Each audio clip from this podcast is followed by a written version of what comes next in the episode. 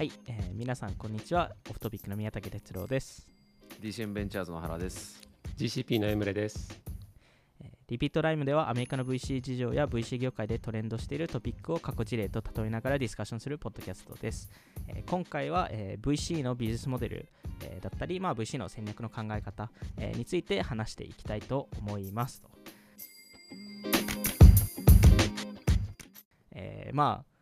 今回2回目 っていうところで、うん。えーどうですか？ポッドキャスト慣れました？どうでしょう？僕も完全にまだ2回目なんで、あのまだマイクの使い方からスタートしてます。そっからですか？これなんか収録するとき最初にあの5からカウントダウンあるんですけど、あれ見るとドキドキしますね、ちょっと。ちょちょっと吐き気がしちゃうっていう。やばいやばい始まっちゃうっていう。まああのうん。今回は、あの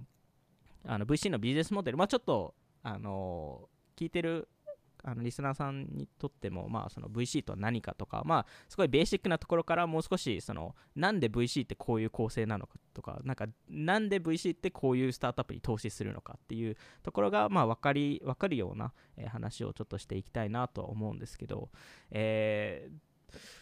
じゃあエムレさんから VC って、VC のビジネスも VC どうやってお金儲けしてる そもそもどうやってやってるのか。あの、はそうですね簡単に VC101 的にお話しするとあの僕らのビジネスモデル220って言われるモデルがあってあの預かったお金総額の2%が管理報酬として、まあ、毎年そこで人件費とかあの家賃とか払ってで後ろの20%というのが、えー儲けた金額の、えー、20%を成功報酬としていただきますと。であの前半の2%はほとんどまあコスト賄うぐらいで、えー後ろの20%成功報酬のところが本当の VC のリターンでなのでファンドがうまくいかないと一切儲からないっていう、まあ、そんなうんビジネスですね。うん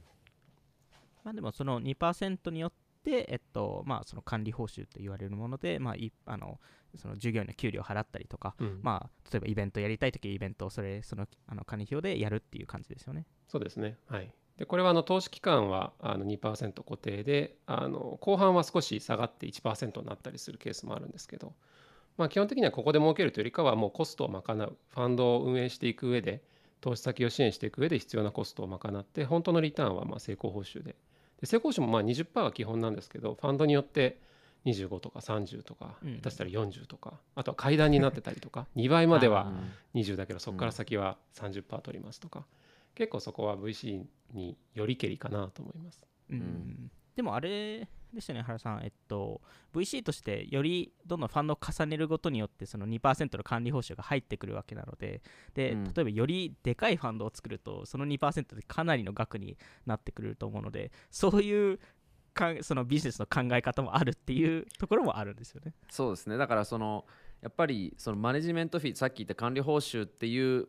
売り上げみたいな考え方とそのキャリーっていうパフォーマンスに応じたものっていうのはどっちをまあ重要視するかって結構人によっては確かに違うのかなっていうの気はしてて、ただ一方であのやっぱりキャリーがうまくいけばなんですけどまあ本当に例えば3倍4倍ファンドが成功したら、まあ、当然キャリーの方がすごく大きくなって、やっぱそのキャリーを最大化したい。でキャリーが僕らに投資してくれてる人たちと同じインセンティブなんでファンドがうまくいけばお互い儲かるっていうような仕組みですよね。うんまあ、なので、そのキャリーっていうところがインセンティブ揃うものっていうところで、そこがまあいわゆるその会社でいう株式を、えーもらうっていうと、まあ、若干似てるっていうところですよね。ままさにそうですね。でもっと言うとあれですねあそのファンドのまあ GP とかあの投資チームのメンバーって自分で自己資金をファンドに投資してたりもするのでうんであのファンドによっては借り入れをして入れるみたいなこともやってたりするともう本当にインセンティブがアラインされていてファンドが失敗するとあの出資してた金額はもちろんそうだしもし仮にローン組んでたりしてやるともう大変なことになるっていうなので何が何でも成功させなきゃいけないっていうインセンティブは上手にアラインされてるなって思いますね。うんまあ、でも結構、あのまあ、例えば成功したファンドですとその例えばその後のまたファンドを次のファンドを立ち上げたときによりその GP、まあ、そのいわゆるメインのプレイヤーたちもよりコミットしたりとかもすると思うので、まあ、普段だと多分1%とかですかね、うん、そうですね。そのう GP ん。コミットっていうものは、でそれが場合によっては確かタイガーグローバルとかすごい高かったうん。えーセコイアとかもすごい高いっていうのが、うん。はい。うん10%ぐらい出すのかな？うん、って聞いたことある。どれだけ持ってるんだっていう。まあそうだよね。だから下手したら数あのファン百億ドサイズで10%って数百億個人出資してるってことだよね。うん。すごいね。でもあとやっぱりそのまあこれもなんかどっかの別の回で話していきたいと思うんですけどその VC 中でその引退するその VC とかがいわゆる元々 GP だった人があのもちろんあの引退するときに LP として、えー入入るのでそういう人たちも、えっと、ファンドに、えー出資してくれるっていうところはあると思うんですけどうん。実際、えーじゃあまあ今回原さんから話しますと VC のお金儲けって簡単なんですか？難しいんですか？まあ簡単だったら誰でもやってると思うんですけど。実際例えばじゃあ VC これまあ日本ってあんまりデータがないんでアメリカのちょっとあの数字をいくつか言うと、まあ、過去、えっと VC の業界平均のリターンってあのスタンダードプアーズっていう日本でいう本当東証のなんかああいうインデックスとほとんど変わんないんですよ。だからうん。普通にあの ETF でスタンダードプアーズ買ってるぐらいのリターンが平均。もうこれはずーっと何十年もそうで。であとやっぱりその僕らも当然あのファンドレイズをするんですよね。さっき言ったル君が言ったみたいにあ1号ファンドを作ってでまたその2%の管理報酬と20%のキャリーっていうのをやって投資期間が終わったら投資期間というかまあ最初の23年ぐらいが終わったらまた新しいファンドって立てていくんですけど、えっと、1号ファンドを要はかファンドをスタートさせましたと。でその人たちが2号ファンドが作れる確率はだいたい4割ぐらい。へだから6割、まあ、4割から5割ぐらいの間で大体残りの半分以上の人はセカンドファンドが作れずに、まああのリタイアするんですよ。リタイアじゃないか、まあ、な何するか分かんないですけどそのななまあ、やっぱり難しいんですよ。うんまあい半分一個目作ってもそう生き残れない。ぐらいは死ぬっていうところまあ死ぬっていう話でもないですまあいわゆる次のファンドを作れないっていうところで。そうです。逆に2合目から3合目の比率って上がるんですかねそういう意味だと。いやこれがねまだちょっとここの数字が結構分かんなくて。でも感覚的には本当にあとそのこの VC の難しいところってすっごい景気に左右されるんですよね。うん。確かに。あの今ものすごいアメリカでテックの株が下がってるじゃないですか,、はいだから逆に言うとめちゃ去年とか一昨年にスタートしたファンドってずっとバリエーション高い時に投資してるんで、もう絶対リターン悪くなっちゃうんですよね。とかすごい景気にあの左右されるアセットクラスだっていうふううに、んあの VC 以外の人はちょっと笑ったように言ったりとかしますけどね。うんでも同時にそのパフォーマンスがもしかしたら下がるかもしれないですけどその去年超ファンドレイズをあのファンドがファンドレイズするのはうん逆にいいタイミングだったかもしれないっていう。話でもありますよね。そうなんですよ。まさに。じゃあまああの実際にその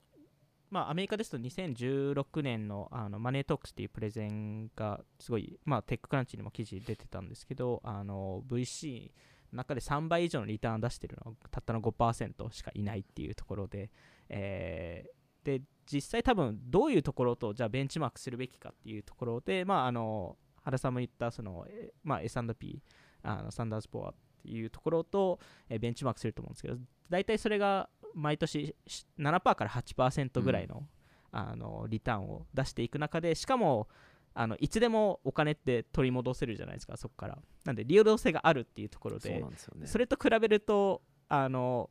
エミレさん VC ってより、まあ、リスクが高いアセットではありますよね。しかも流動性がないっていう。そうですね。あのおっしゃる通りまあ基本的に LP の目線からすると10年間コミットして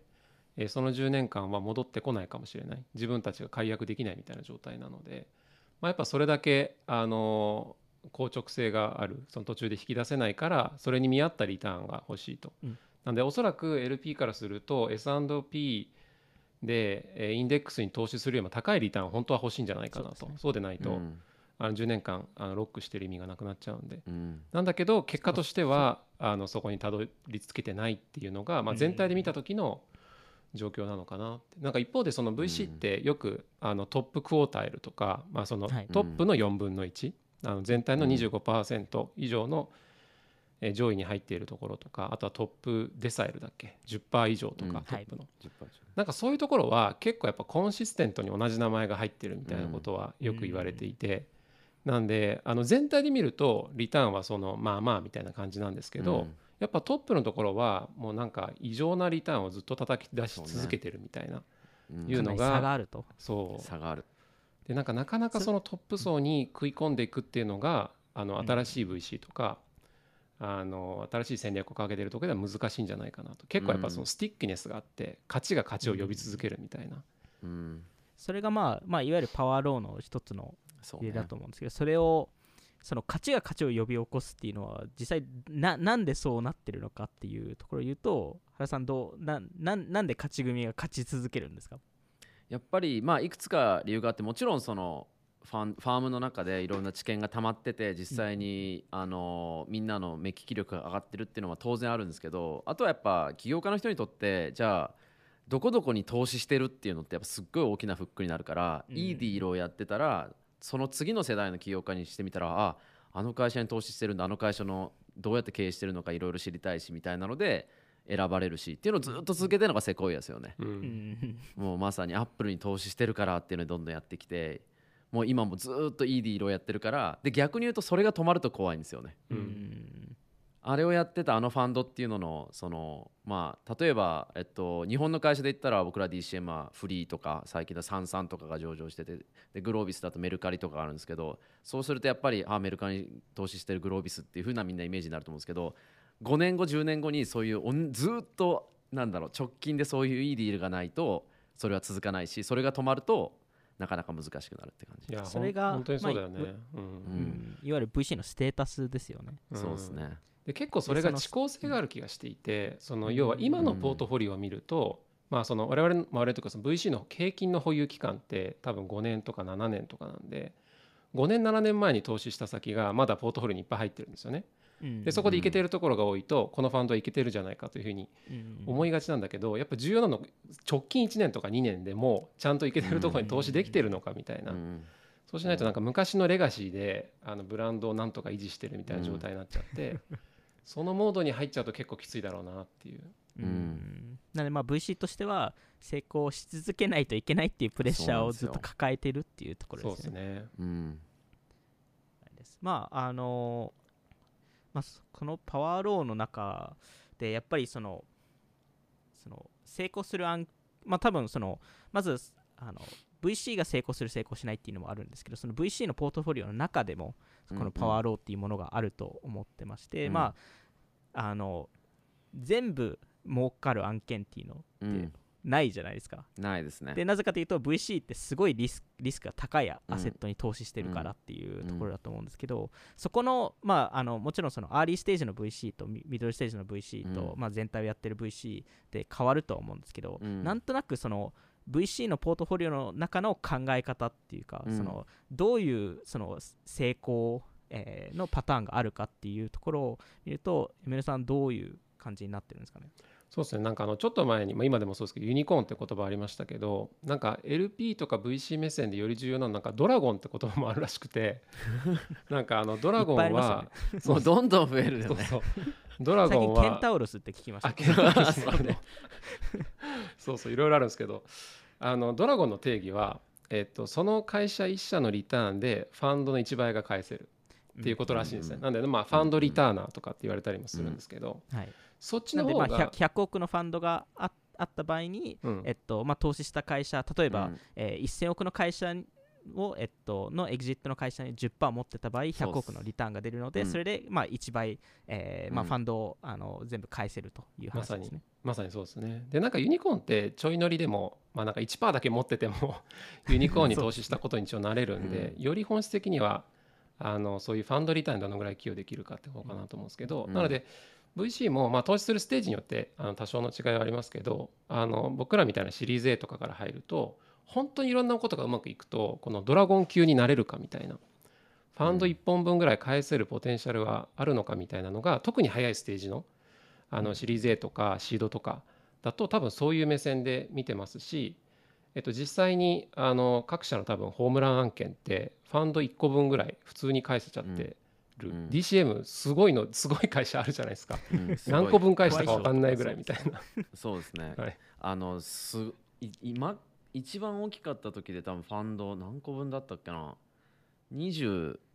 何個分みたいな 確か。もうそれグローバルでもね飛び抜けてますよね、うん。多分その、そうでしたねあの時はね。でもあの上場した後は逆に変動もするんで、うん。まあうん、そのやっぱ僕らのリターンってその特に上場する前って紙ベースのリターンだから、紙ベースのリターンっていうのはつまりその誰かがバリエーションそのそれぞれのバリエーションから計算してるのであんまり変当然変動しないじゃないですか毎日。あの誰かがアップラウンドで新しい調達したら僕らのリターンも紙上では上がるけど実際そのままちゃんと上場できたりとかエグジットできるかってわからないんで結構もう最後はファンドのリターンって意外とと当初よりも下がったり したりするんですけど、うんまあ、上場してあれだけ大きいとあのちょっとあの株価が下がるだけで僕らのリターンも悪くなるんですよね。まあ、特に何千億単位のその紙ベースのリターンであれば、10うん。なんか数パーセント落ちるだけでそうそう。何十億何百億ってそうそう落ちるっていう感じですよね。うん。まさに。まあ、でも基本的にやっぱそういうファンド1個分みたいなのを返せる先、まあ、そのポテンシャルを、まあ、あの狙ってあの投資していきもちろん全部が全部そうはならないですけど本当にうまくいった先があのほとんどのリターンを生み出すっていう、まあ、それがまあパワーロー的な液状の、はい、リターンディストリビューションなのかなと。それってその日本とアメリカでちょっと違いってあるんですかね？いわゆるアメリカですと結構やっぱりその、もう何 100, 100倍以上のリターンでしたり200倍のリターンっていうものって聞いたりはするんですけどそれこそウーバーの初期投資家とか多分そうだと思うんですけど、日本ですとそういうなんか500倍いわゆるその、えっと、ファンドをリターンするものっていうのってそのアメリカとの考え方って違うんですかね？そこのリスリスクリターンのところって。結構そ多分アメリリカのやつからあの説明すると大体アメリカってもうまさにそのファンドリターナーファンドメーカーみたいな一つの投資でファンドを返すやつをいくつ持てるか。で、うんうん。えっと一般的に VC ファンドって多分一つのファンドから40社とか50社ぐらいに投資をするんですけど、その40社50社のうちで何個そういうやつがあるかでアメリカのファンドだと大体40社から50社投資して半分はもう戻ってこない。うんうん。なくなるかもうほとんど戻ってお金が戻ってこないようになってで残りのほとんどの部分もまあ5倍以下3倍4倍みたいなんで5倍以上になるやつっていうのが、あのーまあ、5%まあ10倍以上か。大体全体の5%が 20, そうですね。20, もう5 20社2社だけ。もうファンドの中で2社ぐらいだけはホームランと呼べるような案件が出てきて、でそれがあのリターンの6割を生むので基本的にはもう全てそこですね。だから3倍4倍に案件がなってもすもちろんすごくいいんだけど実はそのファンドのリターンを決めてるのは数十倍数百倍になってるやつがほとんど決めちゃうって感じです、うんそれって日本だと井村さんじゃまあ若干変わるんですかね？そのよりそのいわゆる10まあより10倍案件が多いのか、まあ、5倍案件が多いのかっていう多分ちょっと変わると思うんですけど。そうですね。多分その日本はあのその坂が比較アメリカに比べると緩やか。うん。で、えー、例えば全体的なロスレシオって言ったりするんですけどそのあの損をしてしまう案件の比率はアメリカに比べると低いけど、うん。えーうまくいった案件のその天井の高さっていうのも低いっていうのが日本のあの特徴だったかなと。でこれはやっぱりエグジットのサイズ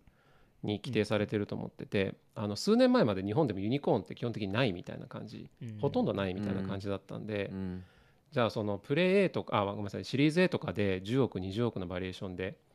あの投資しても1000億いかないともう理論上100億あの100倍のリターンっていうのはありえないので うん。はい。あのやっぱり天井がそこであのあったので、えーそれほど大きなあのリターンがなかったっていうのがもともとの日本市場だったと思いますが、ここ数年はやっぱそこも変わってきてあの日本ももうユニコーンとかエグジットして1000億いってる会社があの10社20社出てきてますしあのここ数年で。あのなのでそうするとよりアメリカっぽいあの少ない会社の投資先がほとんどのリターンを生むっていうそういう世界観に近づいてきてるかなっていうのは思います。うん。まあなんで多分原さんも言ったようにすごい重要なポイントってそのアメリカの場合ですとトップティアのフあのファンドでさえ50%の案件が1倍以下なので,、そうなんうん。あの失敗は、えっと、もうつきものだっていう、うん。話で本当にあの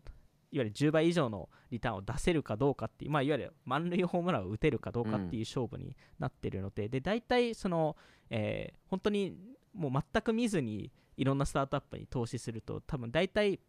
2000社に1社が大体ユニコーンと言われてるんですよね、0.05%っていうところなんですけど、それをいわゆる例えばセコイアだったら例えば分かんないですけど200社に1社なのか100社に1社なのかって、うんそこの、まあ、比率を上げるとかそのドラドラゴン率を上げるっていうところうん。が多分重要になってくるっていうところですね。そうなんですよ。でやっぱり VC のリターンにさっき言ったようにめちゃくちゃばらつきがあるそのうん。宮武さんがさっき言ったみたいに本当に一部のファンドしか何倍ものリターン出せない。でも平均はほとんど普通の上場株と同じってなってる理由ってそれでユニコーンってやっぱ少ないからでそこに投資できる VC って限られてるんですよね、うんなのでそこに投資変な話ウーバーに投資できなかったらあの時代の VC ファンドだあのまあう他にもいっぱいいい会社ありますけど今みんなが知ってる会社に投資できてなかったら要は逆を裏返せばうまくいってないっていう感じになっちゃうんですよね。だか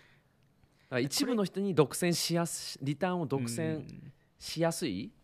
のが VC の投資の特徴だと思います。やっぱ席がすごく少ないから。うん VC の面白いところですよね。そねあの成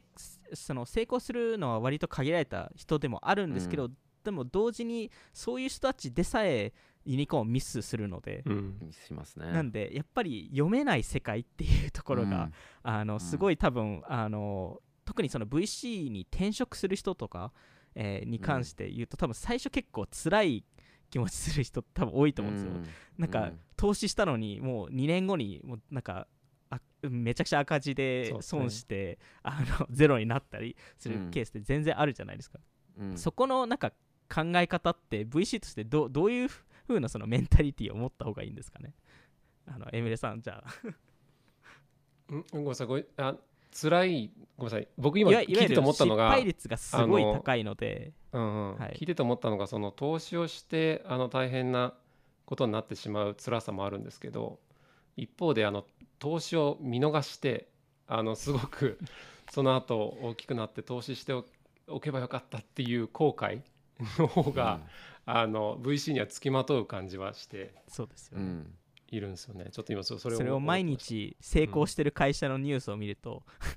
めちゃくちゃ嫌嫌ですよね VC からすると。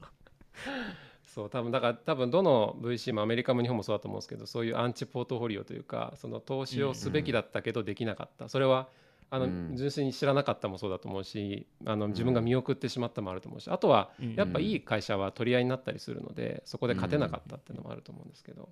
まあ、そういう理由で投資できなかった会社の方がなんかこうずっと脳裏につきまとう感じはそうね。しますね。えなんかお二人でなんかあります？アンチポートフォリオ的ななければカットしますいやでも多分あいやあのいっぱいこれから出てくるだろうなっていうのが あるまだだから長いから意外と分かんないんですよ。うんあのシリーズ B うまくいってるなとかシリーズ C うまくいってるなってまだまだ始まりに過ぎないから、あのそういう意味ではここから数年ですっごい出てくるんだと思いますよ。いやー本当そうですよね。な結構これうん VC の難しさ、まあ企業はもちろんそうだけど VC の難しさこの時間軸の長さやっぱあって、だからそのキャリア始めて自分の投資ができるまでに、まあ、ファンドによって違いますけど、まあ、ちょっと23年かかるかもしれない。うんでそこから自分の投資ができ始めてでそこが最終的な結果を迎えるまでにまあ5年とかうん。10年とかかかったりするんで,、うん。でその過程って、まあ、さっき原健言ってたみたいにうまくいってたとしてもリアライズするまでは答え合わせできないそうしうん。でこれはまずいかなってなったところがすごくピボットしたりだとか、うん。マーケット変わって一気に伸びるみたいなのもあるし、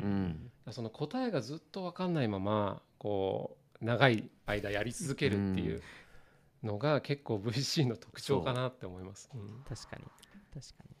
しかもその VC のリターンってさっきも言ったようにそのアップラ投資先のアップラウンド資金調達でだんだんよく見えなんか良くなってるように思っちゃうから、うん。はい。それこそ WeWork とかっていい例だと思うんですけどもうみんなが絶対うまくいってるじゃんともうバリエーション上思ってたけどもう見事に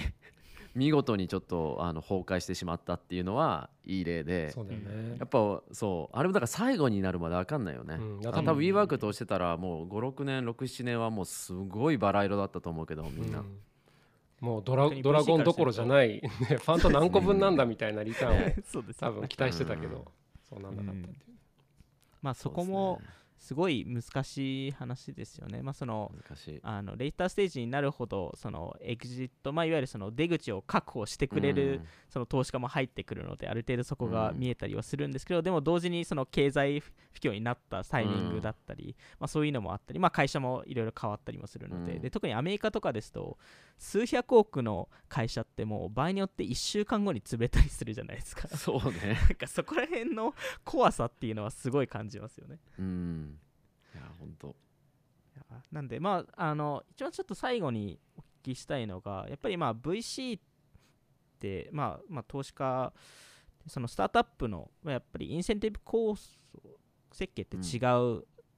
あのまあ似て似てはいるんですけど、まあ、いわゆる株主なのでそこで一緒に成成功しようっていう話があるもののやっぱり VC ってそのいろんな会社に投資するわけなので、まあ、いわゆるリスク分散しているっていう見え方もあるっていうのはありますよね。なんで逆にまあスタートアップですと、まあ、起業家ですともう100%自分の会社に投資してるわけなので、そこのやっぱりコンフリクトってお起きるケースってあるんですか？うん、多分いくつかコンフリクトがまあ基本的にはどっちも成功してほしいんで、えっとそれは間違いないんですよね。投資先全ての投資先に全部うまくいってほしいしうまくいけばいくほど僕らもうまくいくって講座は変わらない中でいくつかその今宮武さんが言ったように条件の違いとしては僕らは一つのファンドで4 5 0社あって、ある意味半分はうまくいかない、うん一部だけ大成功すればいいっていうモデルですけど起業家の方も自分の人生1個しかないポートフォリオをかけてるから、絶対にその半分の確率でうまくいかないなんていうのは多分許容できないし、はい。だそこは多分その違いは出ますよね。あとは一部の多分 VC の人とかはその時間軸のコンフリクトもあるかもしれなくて、うんそれやっぱ起業家の人はもう10年20年30年とかけていきたいから今のその VC のなんだろうトレンドみたいなので言うとなるべく上場を遅らせてでなるべく赤字掘ってもう限界まで大きくして上場するっていうのが最近多い中でそれいやもう少し早めに上場ししてほしいって投資家のひ人がいるっていうのを聞きます。うんだそこの時間軸のコンフリクトももしかしたらその VC によってはあのあるのかもしれないですよね。う。んまあ、多分一つ重要なポイントとしては VC としてまあけ結果的には大体半分ぐらいの投資先があの、えーマイナスになっているものの VC はそれはもちろん望んではいないので。望んではいない。あの、うん。理想としてすると全会全部の会社が10倍以上になることっていうそうなんです。えー話なので、まあ、その中であのやっぱりスタートアップってすごい厳しい世界なので、まあうん。あのたまたま半分が大体半分ぐらいが失そうなんですよね。敗する、えーっていうところ、えーですかね。うん。そうもう誰に聞いても多分投資した瞬間にじゃあその50社のうちでどれがその5%トップ5%で6割のリターンを生むユニコーン、まあ、もうそのドラゴンみたいなやつなのか半分残りの半分なのかっていうのははっきり言って誰も分かんないと思います、うん。全員全部の案件がそのトップ5%になりうると思ってみんな投資してるんで、うん。そうですよね。じゃないと投資しないですからね。投資しないです、うん。あと結構あのこれなんかあの答えがあるわけじゃないですけど原君にも聞いてみたい。その最初の方の投資案件うん。ってなんていうかそれそれこそあのなんだろうリードを取るみたいなタイプの VC だとやっぱ年にできるのってまあせいぜい12社ですと、そうですね。そうするとこう3年かけて、まあ、3から5社ぐらいうんにまあ投資をしていくみたいな感じだと思うんだけど、やっぱここがあのうまくいってるとなんとなくこうモメンタムも出てきてそうだね。あの次につながってる感じがあると思うけど、そうじゃないと結構その大変というか、うん。そのうん。VC は分散投資してるといえども最初はその自分のポートフォリオで考えると本当に1から始まるし、まあ、それが3年かけても3号ぐらいまでしか広がらないから,、うんファンドレベルでは分散投資できてるけど個人レベルでは極めて集中しているっていう。してる。だからここをなんとかこの3から5社を成功させないと、うん。VC としての次もないみたいなうん。意味ではなんか初期の方がもしかしたらインセンティブの荒頻度が強いかもしれなくて。確かに。確かにね。なんかこうベテランになってきて、まあ、過去にもトラックレコードあります、うん。もう今うんポートフォリオ10社ぐらいありますみたいになってくると、もうちょっとこうバスケットみたいな感じのなっていくのかなと思それでもせいぜい10社とか10何社とかそうですね。ですよね。うんそうだから多分この一般的にはあのみんな年間で100200社とかにあってその中でアーリーステージの VC だったら1人12社ぐらいに投資をして、でそれがまあ何年もかけてやるんで累計で自分の担当が10社みたいな。それ以上になるとやっぱり分からなくなってきたりするのでその投資の目利き力も落ちるっていうふうに言われてるし。うん。なのでそれが平均的なんで今エミルさんが言ったみたいにエミル君が言ったみたいにもうあのさ意外と全然分散してないんですよ。そう何十社って感じじゃなくて特に最初の12年はもうじんマジで人生かけて なんかねすごいすごいプレッシャーもあったし。うん。うん。まあ確かにやっぱそのファンドレベルのものと個人レベルのものっていうのをちょそうなんですよ。っとそこは違いはあるっていうのを考えないといけないですね。うん。ありますね。意外とあの洗いましそのさっき言ったみたいに分散してるっていう風にファンドでは見えるけど担当者はそんなことないかもしれない、うん。確かに。特に初期はね。うん。初期はね、うん。うん。だから、まああのうまくいかないとめっちゃ焦りますよね。そうですよね。めっちゃ担当者は焦るめちゃくちゃ動きますよね。うん。めちゃくちゃ動く。あとなんかこう統計だったかなんかわかんないけど、そのうん初期のそのでいい感じのポートフォリオ自分の投資先が作れてないと、結構そこからのあのキャリアで起死回生するの難しいみたいな。あまあね。でもなんか聞いたことあってあのデータで裏付けられてるかわからないけど、まあでもあれだよね。だからあのさっきの話だけどあのファーストタイム初めてのファンドから 2, か2個目のファンド作れるのが大体4割ぐらいで、うん。多分それって同じように担当者レベルでもあってでファンドのレピュテーションもあるように結局これ個人のレピュテーションってすごいあるからあるある何々の案件をやったエムレさんに話聞いてみたいっていう、やっぱ今日に紐づくのでその最初のこれが回ると歯車があ回ると楽だし、うん。それが回らないとそれは大変っていうのはもう間違いないですね、うん。個人それが多分 VC にとって一番大変なことですよね。そもそも、うん。あの成功する案件がめちゃくちゃ見えない中で、うん。初期の初動ってすごい大事っていうところって、うん。まあ、うん。場合によってはすごいラッキーだった人たちっていううん。そうだよ。いや本当そうだとあるのかな僕も多分みんなそういいと思いますよ、うん。運が良かったっていう人ほとんどいると思う。このうん。今まあたまたまこのタイミンググで投資したからすごい良かったりとかっていうのはあるので、まああのマーク・アンデリーセンさんもあのこれはフルフルークビジネスだっていうことを言ってる、そうですね。運のね、まあ、やっぱりその運っていうところは非常に VC としてもうん。重要だということで、まあちょっと今回はこういうところで一回締めたいと思うんですけどちょっと次回はもう少しその戦略の話とかうん。ちょっとあの VC のいろんなポジショニングの話とか、うんまあ、特にアメリカだともう幅広い VC の層がいるのでそねちょっとそこら辺についてもちょっとディープダイブしていったりとか、うん。まあ場合によってはそのえー VC の組織構成の話とかそこら辺についてもちょっと話していきたいなと